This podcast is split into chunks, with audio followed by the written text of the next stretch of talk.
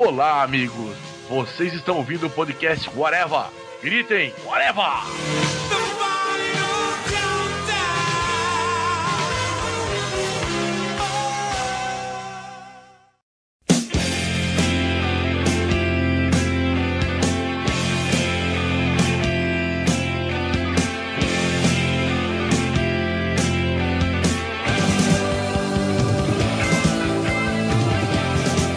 Podcast Forever começando, minha gente. E hoje falaremos sobre o supra-sumo da qualidade dos quadrinhos dos anos 90, que era a Image Comics.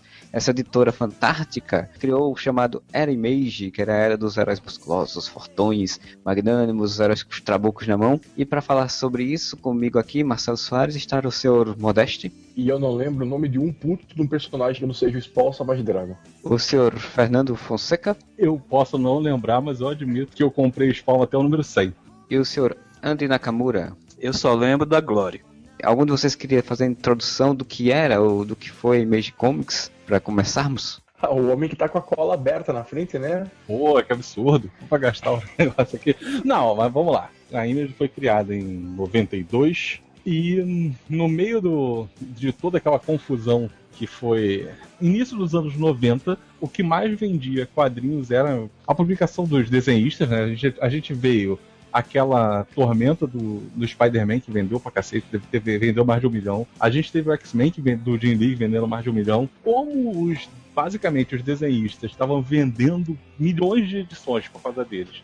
E eles não estavam recebendo royalties por isso, eles só ganham, não ganhavam o suficiente, ou pelo menos achavam que não ganhavam o suficiente. Eles resolveram, num grande lance, fundar uma editora para poder ser independente e lançar seus próprios produtos, suas próprias criações.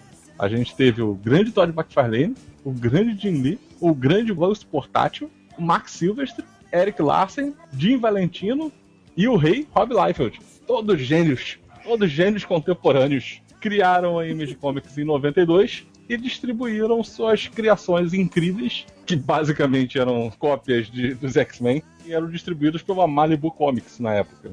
Cara, eu queria entender qual que foi, porque assim, se a gente pegar o Todd McFarlane, tinha feito invasão na DC, que o desenho é uma merda, é uma bosta aqueles caras lá do Invasão. Como é que é o nome daqueles alienígenas lá que organizaram a invasão? Eu esqueci agora, foda-se. O Homem-Aranha, cara, ele era um boneco de, de, de borracha mole. O Hulk, uma bosta. Cara, todo mundo tinha a mesma cara. Tudo e, bem, mas vendia. Cara, o, o Jim Lee, ele fazia pin-up do caralho, mas não tinha nada de narrativa o Eric Larsen, quando fazia o Aranha, ele fazia imitando o Rob Liefeld. O, o, o, imitando o Rob Liefeld, não, ele jamais chegaria nesse ponto.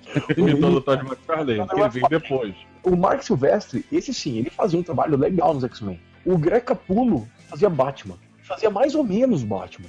Emulando a porra do, do Todd McFarlane. De onde que tiraram que esses caras eram gênios, velho? Em que mundo a gente vivia, cara?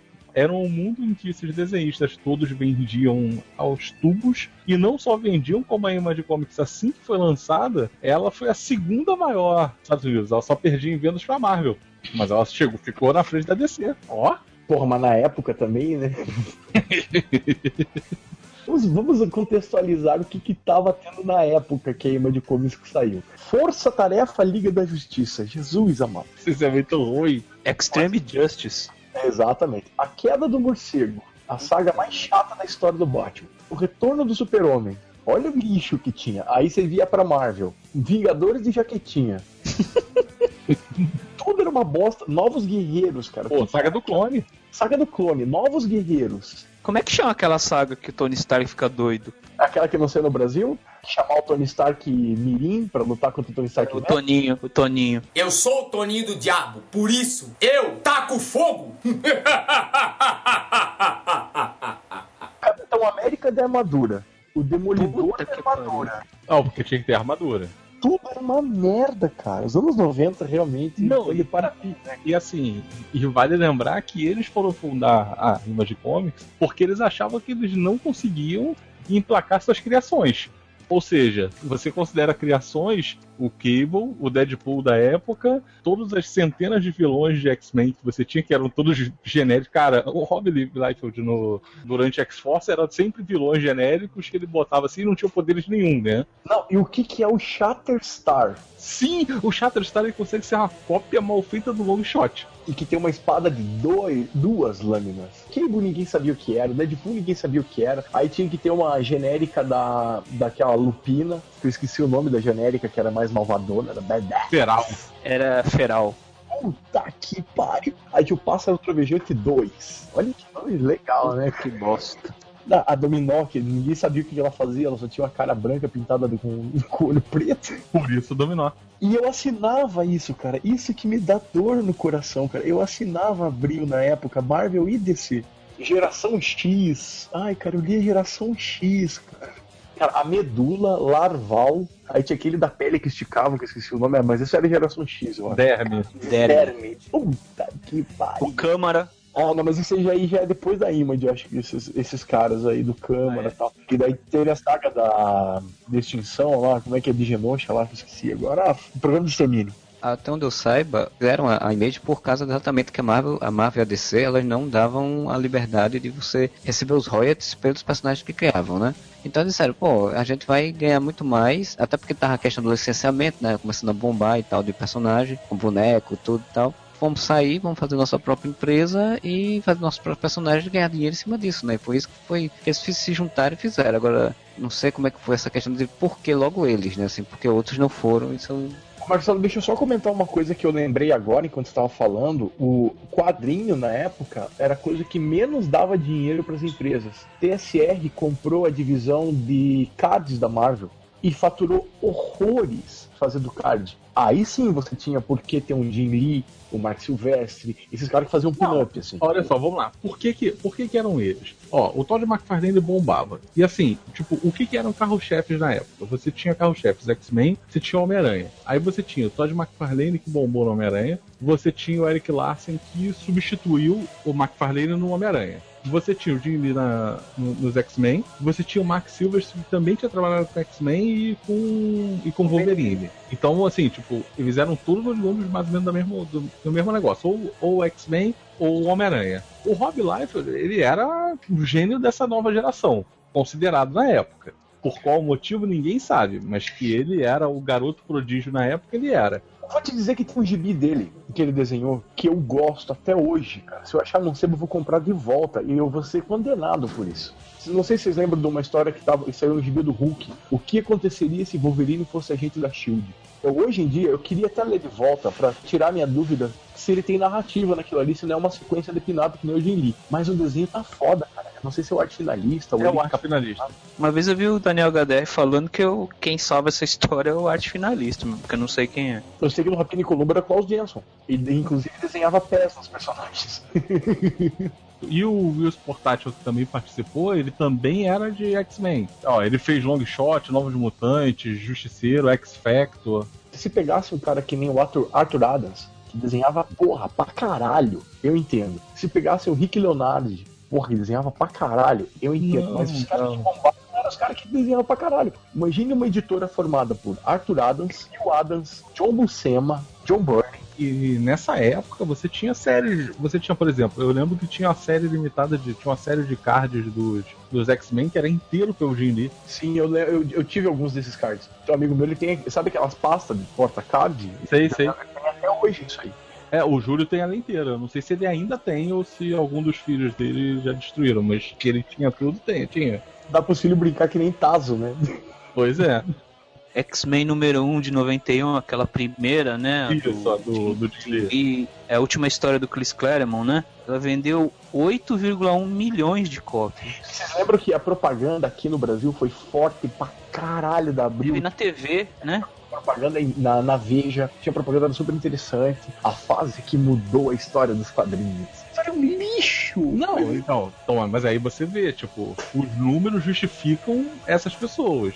A gente tem que entender ali também que nos anos 80 começaram, né, teve aquela revolução dos quadrinhos com várias revistas mais adultas e tal, e o que ficou nos anos 90 foi só o superficial, né, tipo Cavaleiro das Trevas, que era violência, pessoas fortes, porrada e tal. E o Watchmen também tinha cenas de, de ação, de violência, de ataque, não sei o que. O que ficou para as pessoas depois foi só esse superficial da, da violência. Então, e da virtuose do, do desenho, né? Esse desenho super duas páginas gigantes. Splash page é. o tempo todo, né? É, então ficou essa virtuosa. Então, espaço para desenvolver história de tanta splash page que tem aquela, aquela minissérie dos X-Men, cara. A, a, capa era uma splash page. Eu entrei nisso porque eu comprei três. Porque eu comprei uma para guardar, uma para fazer de pôster na minha parede da capa, aquela que desdobrava e tinha o Magneto com, contra os X-Men.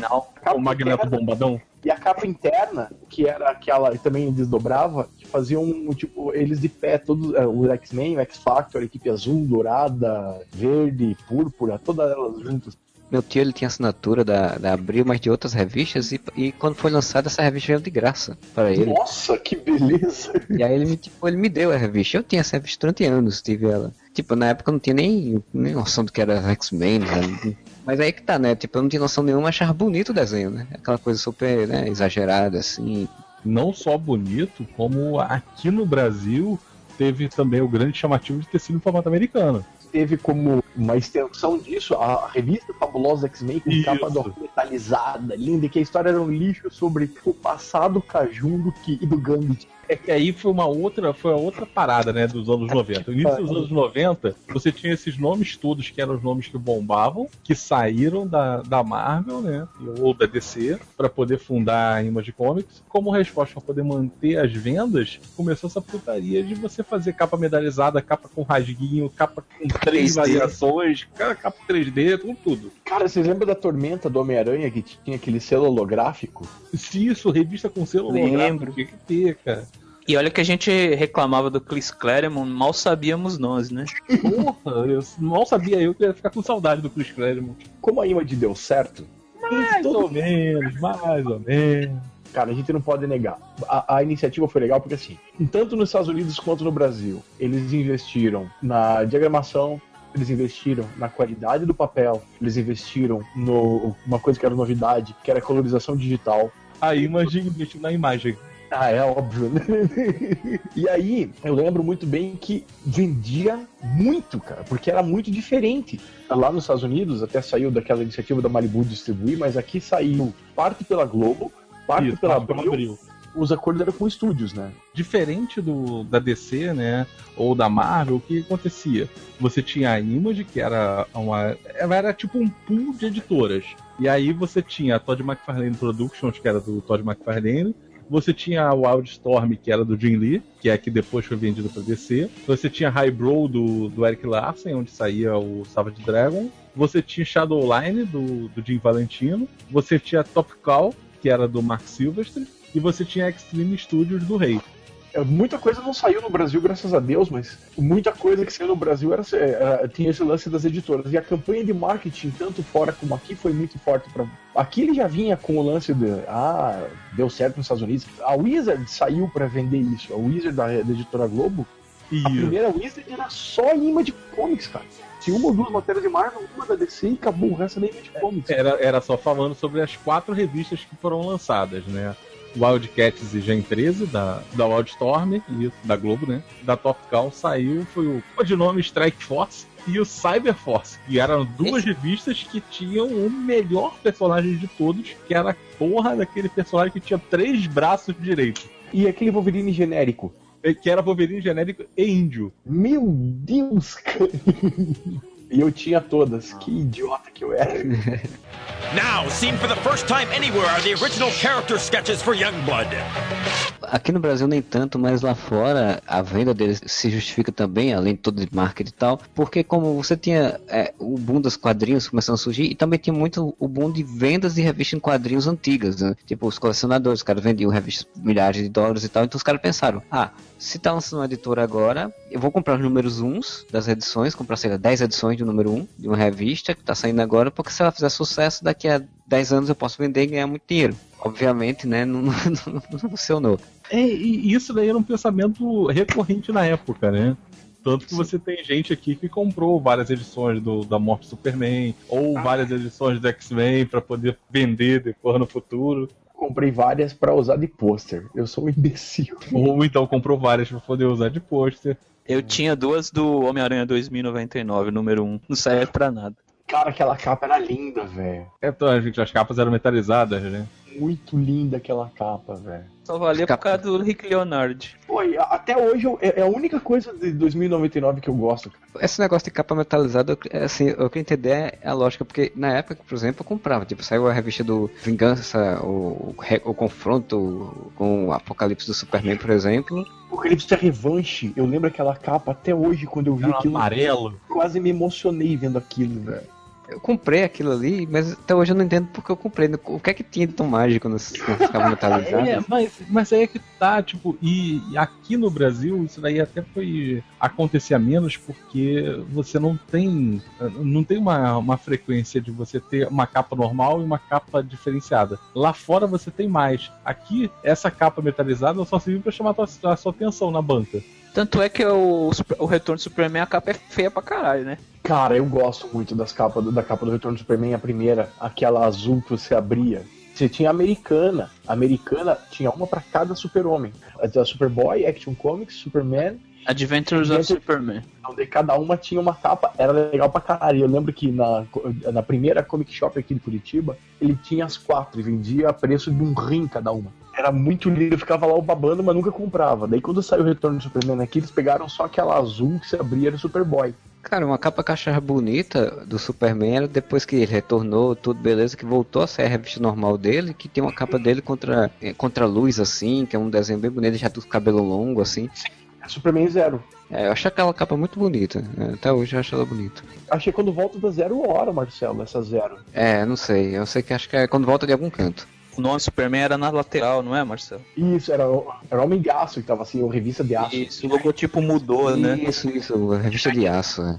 Isso era um reflexo, cara, porque assim, deu certo, vamos fazer. Todo mundo foi fazer essa merda. E aí culminou naquela bosta depois, que a gente pode até entrar mais tarde ou não, se a nossa sanidade permitir, que é o Heróis Renascem, que é quando esses caras voltam pra, pra Marvel, né? Isso daí foi só depois da treta e depois das, das merdas que aconteceram também, né? Como você falou, eles também investiram e isso teve um custo pra eles. Parece Renasce um podcast só pra ele. Não, o herói Renasce não merece nada, ele merece apagado de existência.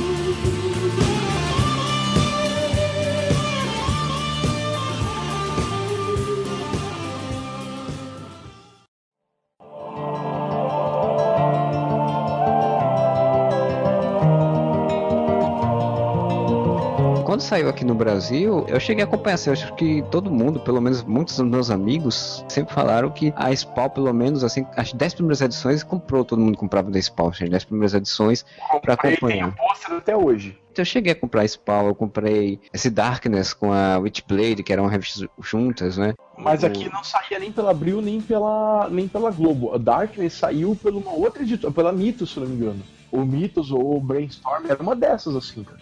Eu não lembro qual é a editora. Eu lembro que ela chegou a sair, mas não saiu também 10, 14 números assim, foi poucos números também. Na época eu lembro que tinha via muito pessoal falando, principalmente do, do Cyberforce, do Strike Force, do Young Blood, né? Dessas revistas assim, mas eu não cheguei, eu não lembro de ter chegado a ler. Eu acho que o meu foi só Spawn mesmo, o Witchblade. Tinha uma minissérie que eu sempre guardei na minha cabeça que é Red Star, eu acho o nome da minissérie, ou é Red, ou Star Red, um negócio assim. Olha o plot da história, a história de um cara, ele tinha um, um- como se fosse uma estrela simbiótica no peito. Era o Wildstar. Wildstar.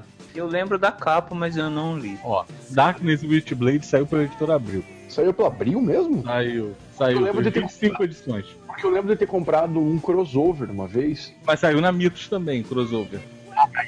Na Mitos que eu tinha comprado, então, um Isso. crossover. O engraçado da, de quando a Image foi, foi lançada é que assim, tipo, basicamente você tinha os títulos principais e eles eram basicamente uma equipe dos X-Men. Então você tinha um Wolverine genérico em todas elas, um Cable genérico em todas elas, Um Colossus. Um, um Cable Gambit, assim, né, misturado em todas o, elas. O bandoleiro no Wildcats é tipo Gambit. Daí você tinha. Como é que é o nome do cara aqui, que era o Ciclope, o Decidido Líder? Isso, você tem sempre, que- espartano, você tem sempre um carinha que solta raio, Uma gostosa. uma Sim. gostosa, Uma Um cara com garra, um cara fortão, um, um, um Cable da vida, um Ciclope da vida. Codinome Strike Force era tão ridículo Cable, cara. A metancona, o cara metade cibernético. Porra, ele tinha três braços direitos. Três braços direitos. Aqui, e aí tinha o Bigorna. Cara, Bigorna. E ele tinha três braços direitos e nem pra ter três braços esquerdos também, tipo, era uma pessoa com seis braços. Não, era uma pessoa com quatro braços, só que três eram direitos. Mas você sabe por que, que o três eram direitos? Ele tinha que ter três braços. Porque os trabucos que ele segurava, ele tinha que ter um quarto pra conseguir segurar tudo aquilo. O, o cinturão de bala, que dá quase um braço. E sem camisa. Nossa, cara, Strike for Day. Cara, vou... olha só, tu tá olhando a capa do Cyberforce? Tô, Olha isso, Qual cara. é a diferença desse maluco com, soltando um raio pro espartano? Nenhuma, eles são iguais. Não, não, e o Hip Claw, que é igual o outro cara de garra do, do Wildcat. E a guria aqui, que é igual a Voodoo. O fortão aqui é cabeludo, ele tem mullet. Puta, Pois é, mas é igual, cara. Eles são todos iguais. Strike Force era o gibi do personagem de seis braços, né? Ele também tá na Cyberforce. Sim, sim. O, o engraçado, né, que aqui no Brasil, por exemplo, como essas quatro revistas saíram juntas, né? Mas elas não eram contemporâneas. Se a Gen 13, ela é um pouquinho diferente. É, é um grupo formado por gostosas. Ah, e tem o Grunge. Isso, tem o Grunge. Um grunge, né, da época dos anos 90, né? Pois é. Eu me sinto um idiota vendo isso aqui que eu tô vendo, cara. Porque eu era. E daí tinha um cara que eu não sei se era gay, daí tinha uma jubileu. Essa jubileu genérica, na verdade, era granizo, eu acho, que era a que era a que era sapata. Não, não era a outra que era sapata? Não, a Granizo era a namorada do Grunge, cara. Qual que usava o maiozinho verde? A Fairchild, Kathleen Fairchild, que era a magrinha quando virou mutante, ficou gostosa, com as pernas Exatamente. de 3 metros de altura, né? Ficou gostosona, né? Olha o tamanho da coxa dessa mulher. Glory, todas elas, né, cara? Ah, Todas Glória. elas têm a mesma forma. Cara, a Glória, eu lembro como fosse ontem, que eu, tenho, que eu comprei um especial, A Origem da Glória. Nossa. Eu tenho, eu tenho, Marcelo. Eu tive durante anos essa revista, assim. Que, tipo, porque a Glória era uma mistura. Tipo, ele pegava Mulher Maravilha, mas botava um- uns demônios, umas ninfas, umas fadas, uns negócios assim. E era muito sem sentido a história, assim, porque a história não tinha fim, assim, né? Como era a origem, era pra ter um fim, né? Mas ela não tem, é como se fosse um. Tipo, já tava saindo a revista da Glória, e aí ela tem uma revista especial pra contar a origem dela, que na verdade deixava brechas pra, pra revista dela normal. Então ficava uma coisa muito louca, assim. Ah, cara, mas nada é mais genérico do que o trabalho maravilhoso do mestre. O Youngblood, que é o, o genérico dos Vingadores, assim. Cara, olha só, já começa errado. É uma versão genérica dos Vingadores em que o líder é o Gavião Arqueiro. Nossa senhora. Não, Sério, cara, começa com isso. É, olha só, é, é um genérico do Gavião Arqueiro que é o líder. Cara, e aí você tem o bloco da Legião dos Super-Heróis. Bedrock é o bloco do, da Legião dos Rock. Sim, e, e inclusive eu tava lendo Bad que Rock. o, o, o Bad Rock, o Braddock, né? A ideia original era que fosse Bad Rock mesmo, mas é que Bad Rock ia fazer confusão com os, com os Flintstones. E aí Nossa. mudaram de ideia e tiveram que mudar. E aí você tem um Chaga, Thundercats. Sim, sim, ele é muito igual ao Jaga dos Thundercats. Eu não lembro nem o que, que ele era, mas ele era igual. Cara, tem Cara- um maluco que é o Wolverine da situação, que é o que tem a ombreira esquisita ali. Então, esses é, um- são, são robôs, é o Die Hard, os duros de matar. A é óbvio que ela tem que ter cara pintada igual a Domino e ela tem poderes de luz, é a foto. Mulher só pode ter poder de luz nessa porra, né? Cara, o, o legal do mestre, né, do grande Rob Liefeld, como tem essa coisa, né, de tentar vender personagem, então a cada mês era uma, é, equipe, uma equipe diferente. Aí, tipo, tem um Brigada, que é uma, uma equipe que é, é tipo uma versão do Youngblood dele mesmo, né? E, e com personagens que se repetem. Qual que é a diferença do Cable, do mestre? É simples, ele é negro e tem uma caveira do justiceiro na cara. E o Capela era o que tinha um crossover com o Spawn. É ele que matou O Al Simmons. É, não, na verdade ele que matou durante algumas edições, né? sim, as primeiras. Isso. até, até a treta. Mas ele matou, nas 10 primeiras edições ele era o que matou, aí depois lá na frente ele acabou sendo, né, teve que ser retirado quando a, a White Storm teve sua primeira crise nas Infinitas Terras, e aí ela, ela retirou o- essa, essa história, né, do, do personagem. Eu tô olhando aqui os nomes do- dessa brigada que eu fiquei curioso de ver. A brigada é uma equipe grande, cara, porque tem o Badrock, tem o Battlestone, Boone, Cold Snap, Tem o Gavião do Mar. Cara, tem Geleira Termal. São duas diferentes. Seahawk, Vanguard, Supremo tá nessa equipe também, a Glória tá nessa equipe. Cara, Big Brother, o que, que é o Pedro Bial tá na equipe? Cara, tem o Brahma. Brahma, velho. É que é número um. Ah, o Brahma é o Jaga. Que Ó. é o mestre sábio da equipe, é o Brahma. Ai, Jesus, por quê, né? Outra equipe que eu nunca tinha ouvido falar, você vai saber agora, o Cybernary, que é uma revista criada pelo White Storm, né? Conta a história de uma anti-heroína cibernética, a Katrina Cupertino. Toma consciência de Yamiko Gamora. Eu tenho um desafio pra vocês. Lembrem de qualquer história da, da Image Comics em que o personagem tira alguma coisa decente dos bolsos que eles têm. Das pochetes. Não, não tinha função aquela pochete. Meu Deus. Mas nem tudo na Image foi um lixo, né? Você tem que tirar da sua cabeça essa, essa image do, dos, dos sete principais lá, né? Porque, vamos lá, o Savage Dragon mesmo dos sete, o Savage Dragon não era tão ruim. Não, era bacana, era bacana. Você tinha, ó, Astro City começou a sair na Image. Pô, Astro City é bom pra caralho. Sim, não, mas aí que a gente tem que entrar também nas exceções. Por exemplo, Walking Dead é da Image. Exatamente. Ó, o Bonnie era da Image, ou é, não sei. Tem muito dessas coisas que não chegou a sair daqui, aqui no Brasil comum. Não, não, ou então, ou então, ou então tá chegando, tipo, quase agora, assim, né? Agora que Ah. você tem coisas sendo republicadas. É, tem uma coisa que foi, era muito legal da Image nos anos 90, que eu lembro de ter essa revista, que é uma revista que provavelmente o Modeste vai, vai, ter, vai gostar, porque tem uma banda que ele adora. Ah, que era do Kiss? Kiss Psycho Circus, saiu pela Image. Eu tinha isso, a minissérie que saiu pela Abril, que é uma bosta, cara. É do McFarlane, não é? É do Marvel Studios, era É alguém do estúdio que... dele, é. Mas quem escreveu foi o Brian Hogan e quem desenhou foi o Angel Medina. Os famosos Kane, né? Não, o Angel Medina ainda fez algumas coisas tempo depois, né? O nome dele eu já vi antes. Mas, assim, é, né? Muito confuso, desenhos confusos, história confusa. Na época eu comprei, cara. Eu comprei as três edições. Eu cheguei até as três edições. Ô, Modeste, não teve um álbum do Kiss pra isso? Não, ó, então, o, o Kiss voltou com a formação original em 98, se eu não me engano, 90, eu não lembro que ano que foi. Voltou com o álbum Psycho Circus. E aí, como o, é, o Kiss sempre foi uma banda que teve um trabalho de marketing bom, encomendaram com o estúdio do Todd McFarlane um gibi. Porque eles já tinham tido gibis antes pela Marvel Comics. O Kiss era personagem da Marvel. Na primeira edição do gibi que saiu pela Marvel Comics, eles colocaram um pouco do sangue deles na tinta vermelha, que ia ser publicado. Não fazia diferença nenhuma, mas foi legal por Stan Lee tirar foto com eles e eles cortando a mão e pingando sangue na tinta. Quando saiu o Psycho Circus, tem uma iniciativa com um monte de coisa. Tem o disco, tem gibi, tem jogo de pinball. Kiss vendeu com a marca Kiss Psycho Circus até papel higiênico.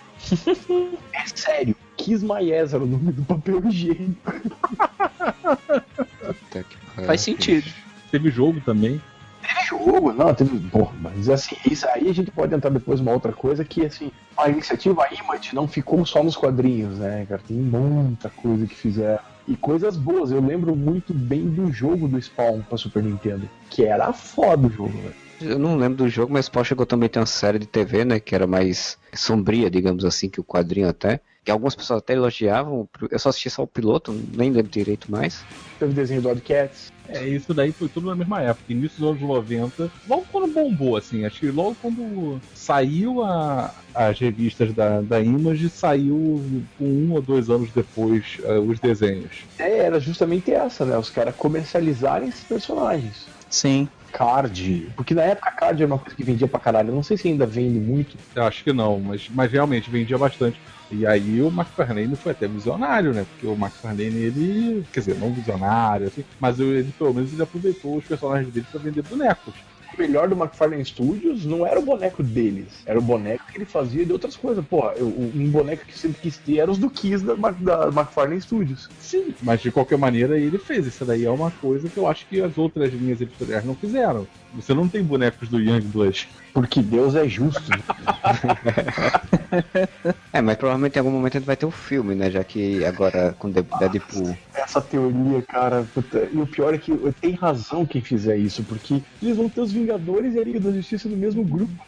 O pior é que eu vou ver essa merda. Também. é isso que é o pior, cara. Porra! Mas eu vou com aquela curiosidade morta. Cara, azar, É, exatamente. É tipo um acidente de carro. Isso. É isso, você para e fica olhando assim. Morreu alguém? Cara, imagine a Zylon produzindo isso. Ulibol. Aí, Fernando, você que é um grande fã tanto da Zylon quanto do Weeball, Ó, tá vendo? Seria um clássico instantâneo. Põe o, o Dani Trevo. É, esse sábado no, no Sci-Fi Channel. cara, eu tô vendo os, o, o Hip Claw, o DNT fazendo Hip Claw, só que legal. Sim, porque o Hip Claw ele é um tipo um índio. Então, assim, na foto do índio bota um chicano. Cara, mas ele é um índio, pintura do lobo. Sim, porque afinal de contas você tem que atacar por várias formas. Porque olha só, ele é um Wolverine, mas ele é um índio, mas ele é tipo um lobo, né? A originalidade vai pro saco. Original na Image. Dessa época aqui, desse lançamento da Image. Porra, o Colosso de Mullet. Ah, esse é um Hulk sim, de mullet. O Hulk, é soco. o Hulk precisa de uma luva pra dar soco, né? Esse precisa. Pior que isso vai acontecer porque é barato. Esses caras já venderam tudo isso, não é possível, cara. É, tanto é que quando a gente vai no sebo, que, que é mais barato é os gibi deles, né? Ah, esse é o que você ganha no lugar da, do, do troco. Não tem troco, você leva um gibi da imagem de. Cara, aqui em Curitiba tem uma rede chamada Soler Sebos. É uma rede, né? Tem várias, várias no centro de Curitiba. Eles têm, eu não sei quantos pacotes, tipo, de 1 a 10 do Young Blood. Não, 1 a 10 não, acho que 1 a 9. Ou seja, ele tem um pacote com as revistas de Young Blood e ninguém compra. Tem um pacote com essas número 1 da, da, da editora Globo. Young Blood é tão ruim, mas tão ruim que só saíram 9 edições no Brasil, cara. 9. Eles não conseguiram nem fazer o ciclo de passar um ano publicando. Mas o Cat saiu mais do que, do que isso e o Strike 15. Force, Force 15, 15. vai na 4. Tá vendo? Mas eles passaram um ano, ó. Merda, né? Provavelmente foi a quantidade de edições que tiveram a Wizard. É o contrato que a Globo tinha. Isso, tipo, a Wizard lançou, aí quando acabou a Wizard, acabou tudo. Cara, a Wizard era uma febre, né, cara? Porque eu comprava a Wizard estrangeira, é, a, a Wizard americana. Cara, eu tive o prazer e a glória de ter uma carta publicada na Wizard Brasil. Oh, que bonito! Falando de crossovers que poderiam acontecer, tipo Chapolin Colorado contra Besouro Azul. Crossover entre o, o Morgan Striker contra o, o nosso amigo Cable. É, Assim, a gente mandou uma carta, assim, que bem na época da saga do clone ser publicada no Brasil, aconteceu a Dolly. Sim, sim, sim, sim. A, A gente comentou isso que, pô, é, isso aí foi só no Brasil que nos Estados Unidos já saiu um tempo, mas que puta sorte, hein? Que, que, que jogada de marketing pro Homem-Aranha isso. E os caras publicaram essa carta, minha e do Bidu, amigo meu. Ele escreveu junto no, e mandou pra Wizard. E publicaram, velho. Acho que o- quem, quem era o editor era o, não era o cara que tá na Maurício de Souza agora? O, Sidney Guzman? é, não era ele que era o editor-chefe? Acho que era. Porque eu lembro do Figueiredo, do, do Figueiredo tava no abril, velho, Figa, que gente boa pra caramba, ele veio uma palestra aqui, nossa, muito foda, cara. É Sérgio Figueiredo, né? Era um dos que mais estava empolgado com os lançamentos da Image no Brasil, porque ele falava que era revolucionário, que aqui ia Coitado. ser formato americano, que aqui ia ser com papel especial, ia ser um produto diferenciado. mas saiu e chamou atenção por causa disso. Sim, mas que não se Mas o conteúdo era muito ruim, cara. E olha, vou dizer uma coisa. Eu também comprei a porra do crossover Spawn e Batman, que saiu na mesma época. Ah, eu também, pô. Do Frank Miller? bem. O primeiro é o McFarlane, que era Spawn vs Batman, e a segunda era o Frank Miller, que é Batman vs Spawn. Ah, Inclusive a cicatriz da cara do Spawn era do Batirangue do, do, do, do Batman. Batman, isso. Influenciou, mas no Batman cagou, né? Tipo, Pô, óbvio, que o Batman vai, vai ser influenciado pelo Spawn? Entende que você tá falando do Romitinha, o Romitinha ele fez Justiceiro versus Batman. A boa. ah, tá. Isso é legal. caralho. A primeira é um lixo, que é o Batman é o. O Azrael. A segunda não, já era o Bruce Wayne com o Batman e era o Romitinha desenhando, que é do caralho aquela história. Até que o Justiceiro estranha, né? É, você não é aquele cara, não. E aí Você não é aquele cara ótimo. você e seu louco se merecem. Sim. Porra, nunca vou esquecer isso, cara. Vai correr uma olho quando eu Só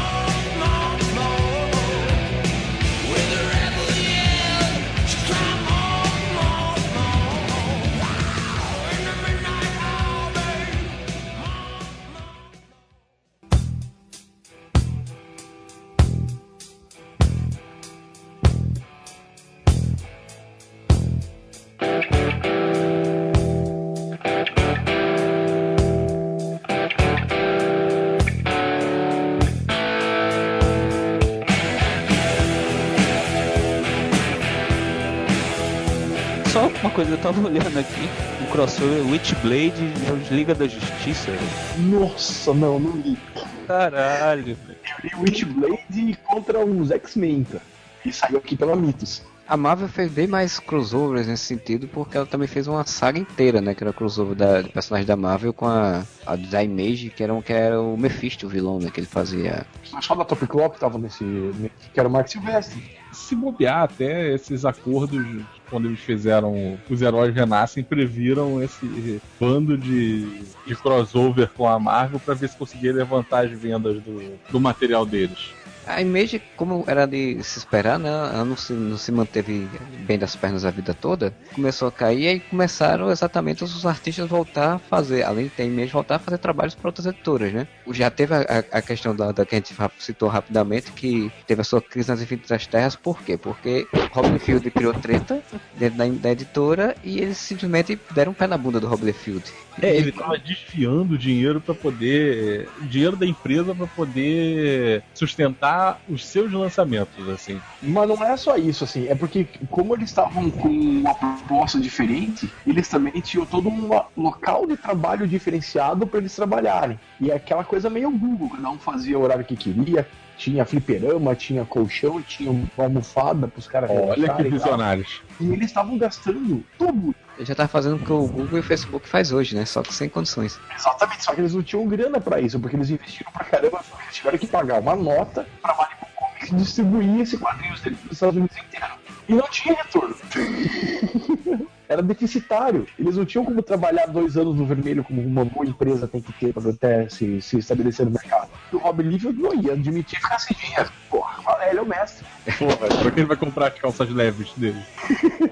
Fazendo anúncio de cueca, nunca mais. Não, isso no passado distante. Now, seen for the first time anywhere are the original character sketches for Youngblood.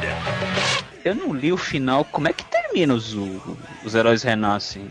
O Franklin Richard é, traz todo mundo pra terra de volta. Assim. Mas é tipo os caras da Image que terminam ou já eram outros caras? O Oblivion sai na edição 5 do Vingadores do Capitão América. Aí entra o Guy Capullo, entra os caras pra cobrir o que o Rob Liefeld deixou. Aí ele levou a ideia do Capitão América pro Agente América. Ah, eu não acredito. Eu não faria uma coisa dessa. Ele comprou o Agente América do Jack Kirby. Aí a Marvel meteu-lhe um processo. Daí ele fez um outro Agente América contra o Caveira Verde. Caveira Verde é ótimo, né? Um assassino ecológico. Eu lembro de ter visto isso na Wizard aqui no Brasil. A Wizard tirou sarro disso. Cara, foi uma época muito sombria, cara. Fora as coisas que refletiram, né? A gente já falou do Extreme Justice, né? Novos Guerreiros, tudo é image, né? Eu ia te falar isso agora. Tinha um personagem do gibi do Homem-Aranha, que eu não lembro o nome, que era igual ao Spawn. Ele tinha uma roupa preta, uma capa. Ah, o, o Shadow Hawk lá, sei lá. Eu não lembro o nome. E saiu aqui no Brasil, nas edições da época da Era do Clone. Da, da saga do Falcão de, aço aqui, vê se não era isso. Falcão de Aço era outro. Esse era um personagem que era tipo quase um vilão, mas ele era igual ao Spawn mesmo. A roupa tinha capa esvoaçante, que se mexia sozinha. Eu lembro que esse personagem sombrio estava numa ilha, um sol foda, assim. Eu, lembro, de, eu, eu lembro de uma ou duas Ah. aparições desse personagem. Entendi. Ele não era, ele não era preto, na verdade ele era só bronzeado. Não, não, não, não. Preto, preto, a roupa era preta e era desenhado fosse o Spawn mesmo, assim. Agora pense o Spawn numa ilha com coqueiros. Entendeu a lógica? Aquele desenho, aquele sol a pino, o cara perto de um coqueiro na praia e com uma roupa toda preta com uma capa vermelha com detalhes em branco na roupa. Pô, mas a gente era valente, né, lendo isso, né?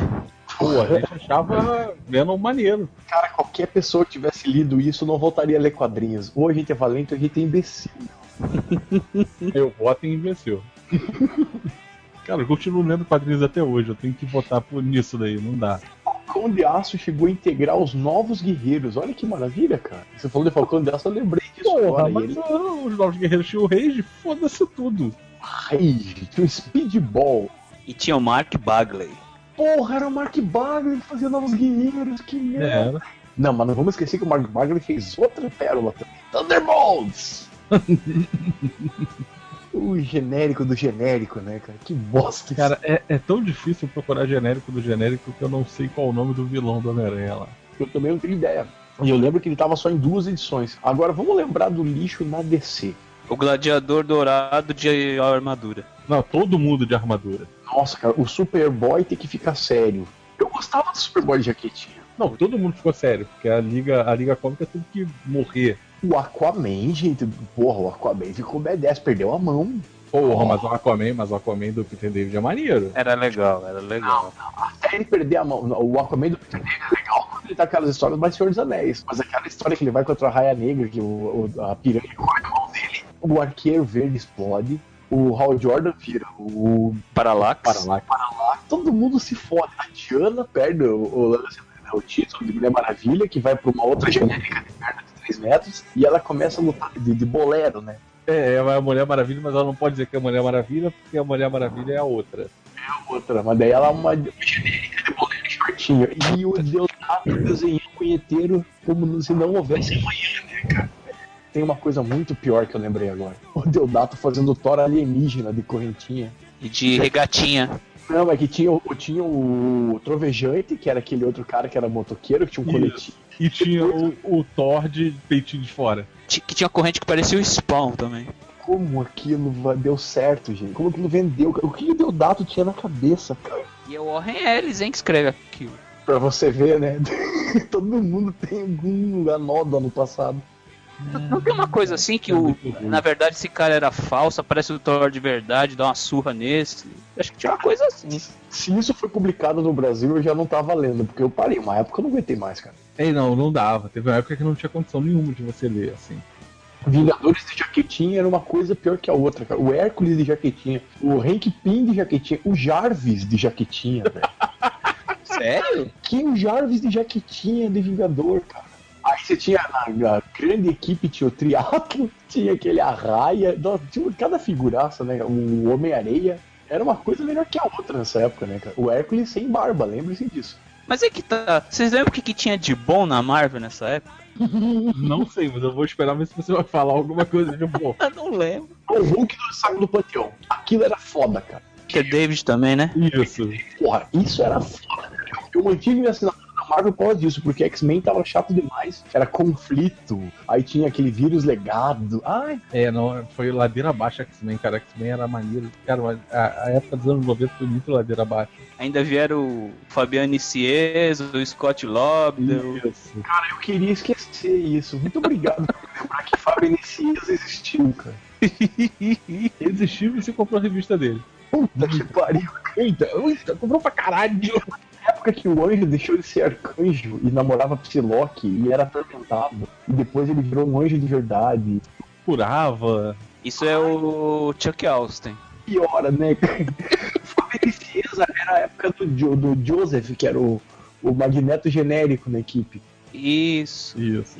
O Magneto mais novo. E aí tinha os acólitos. E tinha aquele cara com uma capa que eu nunca entendi qual que era a bosta daquela capa daquele sujeito que era o líder dos acólitos, que o Colossus foi um acólito. Nossa, que legal isso, né? O Colossus. é um acólito. Now, seen for the first time anywhere are the original character sketches for Youngblood. E vamos voltar ao que a Image conseguiu nos, no- nos trazer. Você falou do, do desenho, a gente sabe que teve o filme do Spawn. Teve filme do Witchblade. Não, o Witchblade foi seriado. É, teve um piloto pra TV que virou Isso. depois seriado. Passou no SBT como o longa-metragem que deu origem à série. É, mas é sempre isso. Chegou até até o final, na verdade, o seriado. De fato, foi cancelado, mas chegou até o final. Eu assistia. O Witchblade também já chegou a ter um, um anime, né? Um mangá e um anime. É porque teve aquela fase da Image que tudo virou anime, né? Não, olha, se vocês procurarem, tudo virou hentai também. O, o anime da Witchblade era hentai total, cara. Porque a espada da Witchblade saía, você sabe de onde, né? A mulher que fazia o seriado da Witchblade, a última vez que eu a vi, ela tava fazendo um filme de crocodilo passando no, no sci-fi. Ele não era aquele do Pânico no Lago 4? Isso, isso! Pânico no Lago 4 com ela, que ela é a caçadora B10. Ela é Yancy Butler. dela. Isso, Jeito idiota, né, cara? Eu lembro que ela era fadona, ela mandava em todo mundo. caçadora fadona. Tá vendo? A culpa da, do sci-fi é da Image também. Cara, mas se você parar pra pensar, tudo isso aqui que a gente viu da, da Image é cara da sci-fi isso, cara. É cara de filme da Zylon. Cara de Não, não, Sharknado. Exato, tem cara de zumbi shark isso aqui, cara. De tão bom que é. Teve um negócio também que as pessoas elogiam, eu nunca assisti, mas que chegou também a ter desenho, que foi o The Max, né? Ele teve um desenho pela MTV. Mas The Max era da, da Image? Era, É, era. Era, era o Sankiff, né? Então tinha coisa boa assim na Image mesmo, tá Pô, mas louco? eu falei, tipo, tiveram coisas boas, assim, é que a gente tá zoando e tal, mas, mas saiu coisa boa na Image. Uma outra coisa que boa que saiu, que eu não li, mas que todo mundo elogia, eu vou concordar, é o Supreme. Mas aí é, é um pouco diferente, né? Porque aí é um personagem que foi criado, era uma merda, e como todos os personagens do mestre são todos uma merda, mas aí alguém pegou e falou assim, deixa eu escrever. Eu, eu vou escrever e vou mostrar que esse personagem ele pode ser Não, aproveitado. cara, não é alguém pegou. É o Alan É. Moore. É o Moore. Moore. Sim, É, ele mas fez- é porque e- a ele mesma fez- coisa aconteceu com outros personagens da Image na Ele época. fez com o Ed Cats, né? É, ele fez uma versão, uma Sim. época, umas histórias do Ed Cats que é bem legal também, onde ele, ele desconstrói né, a mitologia do Ed Cats, que ele, ele coloca que a guerra entre as raças que o Ed Cats tinha lá já tinha acabado, e o Ed Cats só tava sem saber, aqui na Terra brigando sem saber. É o de idiotas, né? Faz outras histórias e tal, é bem interessante, eu cheguei a ler Jéssica, saiu encadernando aqui também. E assim, eu tenho outra coisa que o Alan Moore fez. A, a gente fala só das coisas boas, mas vamos lembrar que o Alan Moore também. Ah, ah, não, foi Neil Gaiman. Neil foi- pode ter feito muita coisa boa, mas ele cometeu a Angela também, né? Sim, sim. É, é chato. Não, não é chato, é uma bosta. é um lixo aqui. Vocês leram o Medieval, Medieval Spawn? Só no gibi 9 que saiu, que é aquele do Neil que É, saiu. Presta? Claro que não. Mais ou menos. Porra, ele consegue ter mais espinhos do que o spawn normal. Tinha que usar o conceito do motoqueiro fantasma antigo também, né? Sim. A Image, depois dos anos 2000, né, que ela teve queda, então, então ela começou a se reinventar, né? Ela tentou fazer, dar mais espaço para quadrinhos autorais, no sentido mais de, de histórias interessantes, né? Deixou mais lá dessa questão super-heróica. Isso começou principalmente com The Walking Dead, né, que começou em 2003. Kirkman que abriu esse caminho, né? Mas já tinha Bonnie, que era dessa época Sim. também. Pô, Bonnie, Bonnie é da do caralho. Image?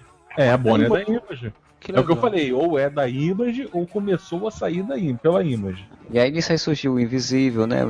Que também é uma revista que teve um bom sucesso. o Procurado, que é da Image também, que virou filme.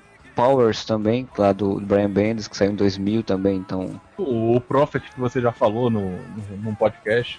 Stormwatch, né? O, o É, o Authority, né? Image. que, que o Warren Ellis pegou e fez, transformou no autor, e depois saiu o Planetary, né? Isso é tudo Image Planetary? Planetary não é DC? Planetary, eu acho que, que saiu como Wildstorm ainda. O Wildstorm, mas acho que nessa época quando ele saiu realmente já estava vendido para DC, né? Porque aí também aconteceu isso, né? O, o- com o tempo, o, o Jim Lee se foi distanciando da, da Image e acabou fazendo um- uma parceria, uma amizade lá com o pessoal da DC e saiu da Image e aí vendeu o Wildstorm para DC, né? Personagens, né? O Tortet, White, é, Stormwatch, White Cats. A Image diversificou e cresceu pra caramba nesse sentido, né? Hoje em dia é considerado uma da- das maiores é, editoras de quadrinhos autorais, né? Material Sim. autoral. O Saga, né? Sai pela Image, né? Senhores, o Prometeia não saiu pela Image do Alan Moore? Eu acho que o Prometeia saiu pela aquela. America's Best Comics, né? Isso, Que é a mesma que saiu o. a Liga Extraordinária. O Top 10, Isso. Tom Strong. Hoje em dia a gente tem uma porrada de coisa, né? Boa parte dos materiais do- dos autores, quando correm do lugar no, comum, vão lá pra Image fazer algum material. Tem o The Wicked My Div- é, Plus Divine, lá do Jamie McVie, vende, vende pra caramba. Tem o Witches do Scott Snyder, hoje em dia vende pra caramba também. Tem uma série do Jonathan Hickman, né? Não lembro o nome. Sex Criminals do Matt Fraction também, que é muito boa. Hat Queens que vai sair agora aqui no Brasil também. Outcast. do- Ah, do o Hat Queens, eu li muito matérias falando muito bem dessa. Morning Glories, o LOL do Rick Remender, tem uma porrada hoje em dia de material bom na Image, né? E do lado dos super-heróis eles começaram a tentar fazer essas reformulações, né? E aí não- hoje em dia não é uma coisa que se venda assim muito, acho que não tem mais nem tanto, até porque muitos personagens foram se perdendo com o tempo, né? De, de qualidade. O- Depois Mark Silvers acabou falecendo, né? E aí a- a- as empresas foram se saindo da Image, né? Foram fazendo outras empresas próprias. Isso aí meio que ficou de lado dentro da Image. Cara, isso só confirma aquela frase, né, cara? É do esterco que nasce a rosa. O Greg Capullo tava aí, né, na DC, aí, ó, fazendo Batman. E ó, ele melhorava o desenho do McFarlane, hein? O que não é muito difícil, né? cara, o McFarlane foi responsável até pelaquela bosta de ter espaguete do Aranha, cara. Pra que diabos o Homem-Aranha tinha uma teia ali que, foi, que emulava cabelos do sovaco, né, cara? Então, dia- no dia a dia, né? Tipo, ah, não, vou botar uma teia. Caralho, era a página inteira de teia. Sim, ele, ele fazia uma, um- a virtuose fazer teias e mais teias enroladinhas, com dobrinhas, com não sei o quê. O que, que era aquele olho da Mary Jane, cara? que coisa indecente, cara. E aquele corpo que parecia retorcido com um alicate, né? Que época triste, né, cara? Até, cara, nem o lagarto dele funcionava, cara. Cara, nada funcionava, mas vendia. Não, cara, o Venom, nossa. Tô vendo. A Image continuou a sua saga em jogos, que também placou uma porrada. Pô, o jogo do Spawn era do caralho, cara. Eu tenho emulador do Super Nintendo e tenho ele aqui, cara. E jogo de vez em quando ainda. O jogo é Não, muito... e Spawn, Spawn não foi jogo só no, no Super Nintendo, né? Teve jogo de Playstation? Teve jogo de Playstation também. Se for a mesma mecânica, deve ser bom, porque o jogo do Super Nintendo era foda. Não, eu lembro que, assim, a, a ideia que eu tenho dele é que ele era ruim, mas, mas que teve, teve. Deve ter sido um, um beat'em up, um God of War da vida. Quer dizer, uma tentativa de God of War da vida. Ó, cara, mas- saiu, saiu pra PlayStation 2, GameCube. Cara, mas é, o Spawn é engraçado, porque o Spawn é um personagem que ele podia. é, é, Exatamente, ele podia dar toda uma, uma grande saga de jogo ou de filme, exatamente se for nesse viés de, de guerra contra demônios, né? Inferno, você, tipo, você vai fazer passar pelas todas as fases do inferno e tal. E o Mark Fallen não consegue acertar isso, né? Porque o Spawn durante anos seguiu aquela coisa, ah, o Spawn tem uma marca de tempo dos poderes dele vai, vai acabar. E aí, É, mas aquele, aquela marca de tempo não tinha importância nenhuma, porque você nunca terminava. Não, mas aí que tá. Teve uma época que terminou a marca. E não De mudou nada. Terminou, ele voltou pro inferno. Teve um tempo também que o controle dele foi pra outra pessoa. Aí depois ele voltou. Aí aconteceu o Armagedon, que o Mamon, o filho do, do demônio, vem, ele consegue pedir o Mamon. Aí acontece o Armagedon e acontece tipo uma crise, assim. ele- o universo é rebutado, só dentro da história do, do, do Spawn. E aí entrou o David Heine, né, fazendo umas histórias de Spawn, tentando fazer umas histórias meio de terror, assim, que até cheguei a acompanhar algumas edições, eu gostava pra caramba, era bem interessante. E aí depois, quando isso acabou, o- Mark Fallen voltou e pronto, esse Spawn parece- ficou nessa. E ele fala que vai fazer um filme novo, com mais pegada de terror, e não consegue fazer. Que bom, né? Mantém assim, que fique só uma boa ideia. Tem um curta do Spawn que é maneiro. Cara, tem curta do Lobo que é maneiro. Tem, tem o tal de Batman Dead End, que é muito melhor do que o, que o Ben Affleck de Batman. Então, curta pode ter um monte de fanfilme. Tem um curta do Batman de Superman contra o Darth Vader. curta tem um monte. Pô, tem até um curta com aquele Justiceiro. Como é que chama aquele ator que fez o Justiceiro? Aquela porcaria. Thomas Jane. Que é legal. O curta é mó legal. O curta é foda. Aí, Pelo menos tá parece o Justiceiro, né? O que nem é difícil.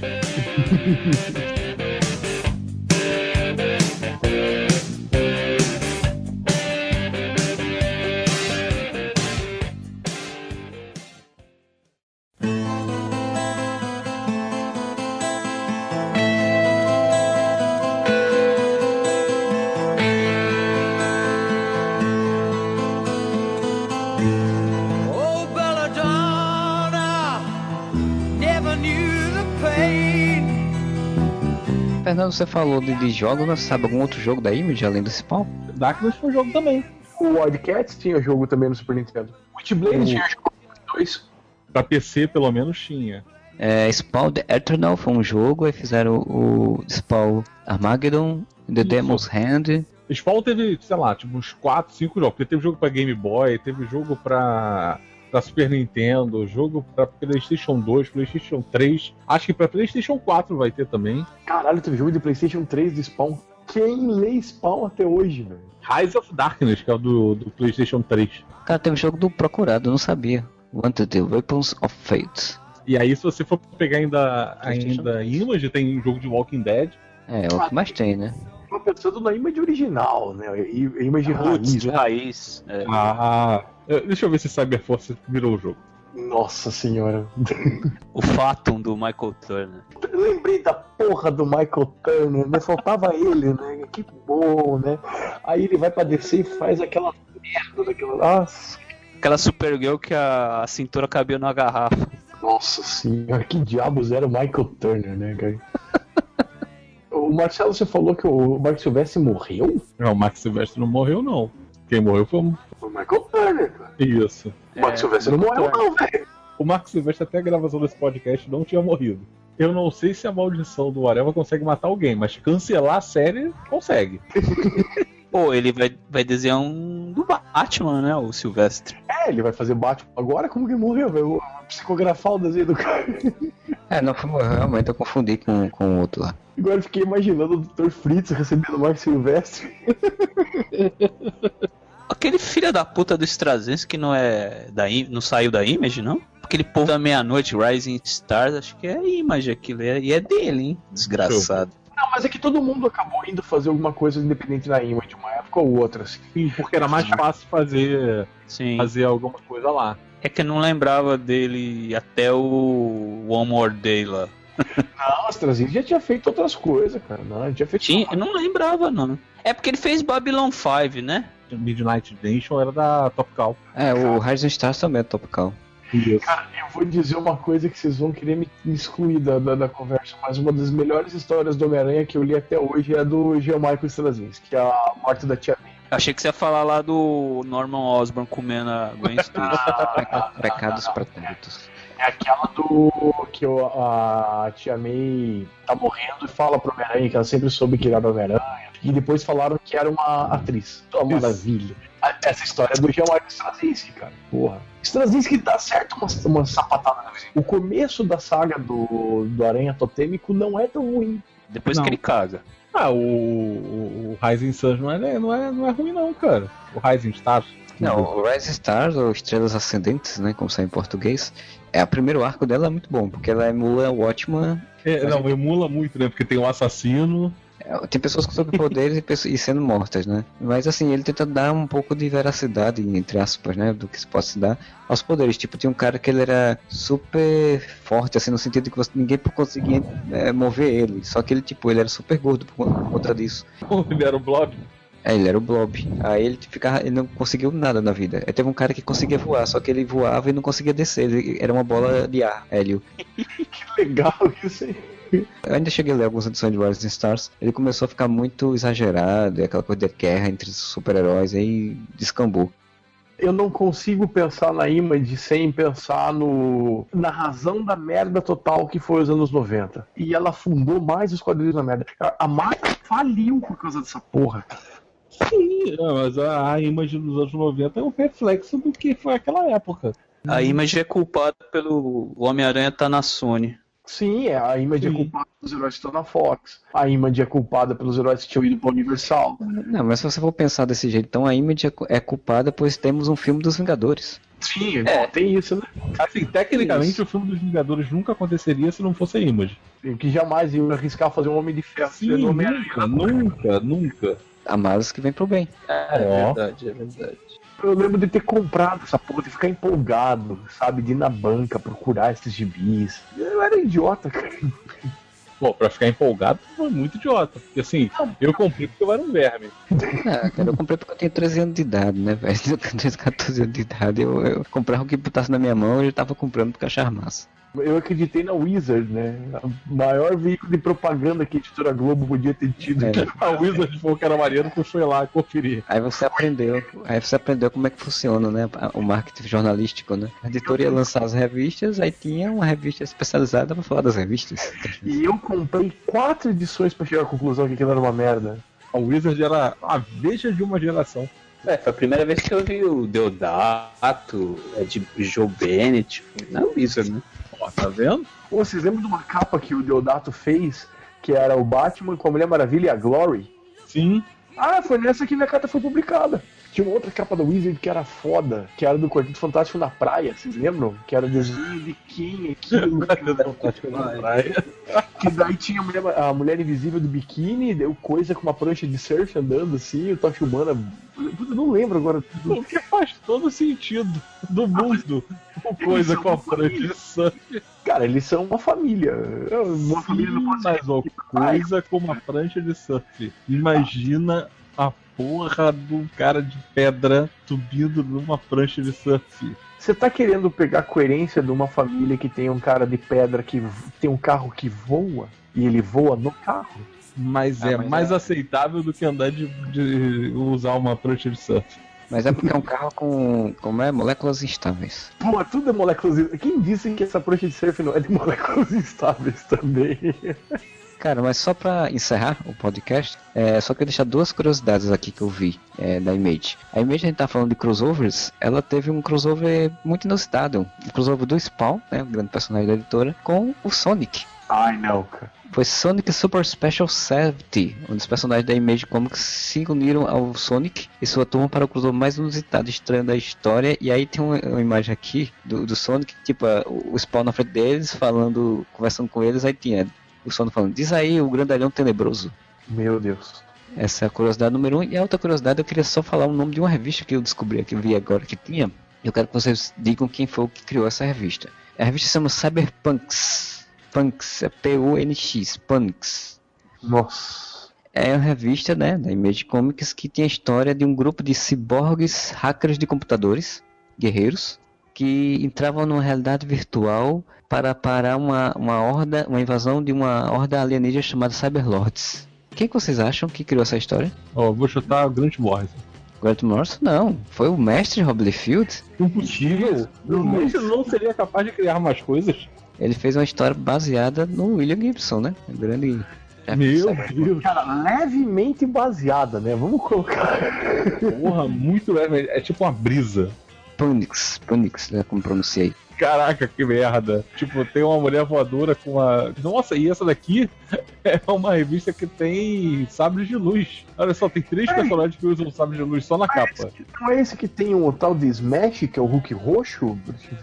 Que tinha um cara de boina e. As, todas as capas são idênticas a todas as capas do Liefeld. E essa capa especificamente do Cyberpunk consegue ser pior anatomicamente do que as outras. Cara, olha a proporção dos personagens. Marcelo, soleta pra mim. Cyber P-U-N-X. Não sei como pronunciar isso, Cyberpunks. Punks. É, Cyberpunk. Não, cara, e tipo, é o mesmo logo do, do, do Cyberforce, né? Até o logo do, do, do nome. O Google quis me falar que, em vez disso, é, eu quis dizer Cyberpunk. Era óbvio que isso vamos lá. Apareceu, Jesus! Tá vendo como é que todo mundo tem sabre de luz? Nossa, cara, mas o desenho não é dele dessa capa aqui. 90 O, o, desenho, o desenho é do Xing Lao, mas o conceito apto ainda tá toda a cara do, do, né, do, do Rob Liefeld. Não, foi o Rob Liefeld que fez isso daí. Tipo, aqui que é da número 1, que é dele, que tem um cara que parece o, o ca- Como é que é o nome do Cavaleiro de Andrômeda? Quem tinha puxou? Andrômeda. Nossa, daí tem uma guria com um escudo, uma roupa que parece aqueles aviões do jogo do videogame, e o sabre de luz. Ai, que coisa nojenta, velho. Tem uma outra capa de Cyberpunk que não é dele. Também todo mundo tem cara de mal, todo mundo tem. Ai, cara. É, foi, pelo que dá a entender, foi uma minissérie. Deve ter sido uma minissérie em três partes. Ou... Ou Talvez em duas. Foi um erro só, né? Se bem que eu acho que são capas variantes, porque tipo, todas têm o número 1 um na, na capa. B, um C, um D. Tem quatro capas variantes. Que maravilha, eu tô vendo aqui numa página do My Comic Shop. Pois então, né? Esse é só pra fechar aí com chave de ouro sobre o nosso mestre Rob Liefeld. Eu queria finalmente agradecer também ao, ao Andy para a participação aí novamente. Tem alguma consideração ainda a fazer sobre Image Comics ou um jabá que queira fazer? Queria indicar uma série que presta, De Volta pra Casa, uma série escrita pelo Alan Moore com desenhos do é o Travis Sherritt. Aí tem algumas do Lee Bermejo. Por um momento achei que você ia falar que era escrita pelo Gugu. Alan Gugu. Seria bom, né? Só pra encerrar esse assunto da Image, eu esqueci de falar que isso é culpa da Image, porque o Superman elétrico é culpa da Image, O Superman de duas cores é culpa da Image. também é culpa da Image. E cara, foi, eu parei de ler por 15 anos por causa dessa bosta. Eu nunca mais li a DC. Voltei agora, faz uns 3 anos. Acho que o personagem que mais sofre é o Superman, né, velho? Puta merda. Cada merda que eles fazem. Os caras não têm ideia do que fazer com um personagem super poderoso como ele. Ah, entrega pro Snyder. Não, entrega pra Marvel. Entrega pra Marvel. Cara, hoje foi postado um troço genial, cara. Como seria o super-homem pelo um filme da Marvel? É aquilo, cara. É aquilo, é que tem que ser aquilo. Só não faz aquele Stan Lee reinventa o Superman, pelo amor de Deus. Nossa, que. Aquilo não existe, você tá imaginando. Pô, é o John Buscema, né? Coitado. E Jabá, sou do ArgCast, né? Mas o ArgCast tá meio parado. Eu ajudo a editar, esporádico de lá. E também eu edito o Boteco da Justiça, quem quiser procurar é no Facebook, Boteco da Justiça. Inclusive o Modesto eu incluí ele no grupo, sem pedir. Aí eu estou sempre lendo lá, tô sempre vendo as postagens e quando dá eu dou uma contribuída também. E é isso, pessoal. Obrigado. Então espero que vocês tenham curtido esse podcast. E se você não gostou, então vai lá no ArgCast, que tem um podcast sobre Image Comics também. Que o Daniel da DR fez. Ninguém ele, merece ouvir dois, né? Ele nos intimou a ter que dizer que tinha também, né? Mas assim, não sei, se você aguentar ainda falar, ouvir falar sobre Image, eu não aguentaria. Mas então, espero que vocês tenham curtido. A gente volta semana que vem com mais um podcast. Tenha um bom final de semana e whatever pra vocês.